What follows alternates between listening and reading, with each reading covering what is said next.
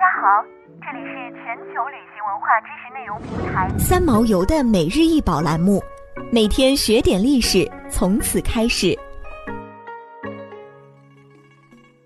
每天学点历史，从每日一宝开始。今天给大家介绍的是银镀金点翠镶宝石凤鸟花卉纹钗，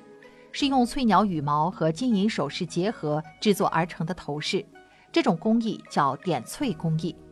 钗子上除了点翠外，还镶嵌有珊瑚、珍珠、翡翠、玛瑙、玉石、象牙等各类宝石。点翠工艺是一项传统的金银首饰制品工艺，使得翠羽和金银完美结合，色彩动人明媚，在当时突破了传统首饰工艺的极限，现收藏于江宁织造博物馆。明清时期流行的首饰色彩丰富。和偏爱纯金银首饰的唐宋不同，这件文钗运用了凤鸟作为主体图案，凤也是古人以多种鸟禽集合幻化而成的神鸟，为中国古代传说中的神物，是百鸟之王、天下太平的象征。最初，这样的有凤的装饰只是宫中及官家妇女使用，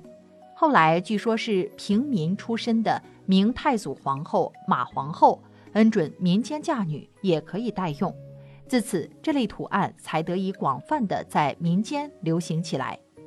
这件银镀金点翠镶宝石凤鸟花卉纹钗，特色不在于图案，而是它所使用的点翠工艺。点翠工艺极其复杂，制作时先用金或鎏金的金属做成不同图案的底座，再把翠鸟背部的蓝色羽毛剪下，仔细地粘贴在座上。点翠的迷人之处就在于其特殊的光泽，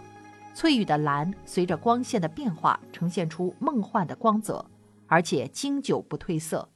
据科学分析，这是一种结构色，是翠羽的微观结构反射光线形成的，不含色素，所以不怕风吹日晒。翠鸟非常稀有，体型又娇小，再加上皇家所用的点翠仅用翠鸟头上最亮最闪的。那个部分，所以这一朵小小的头花需要许多只翠鸟，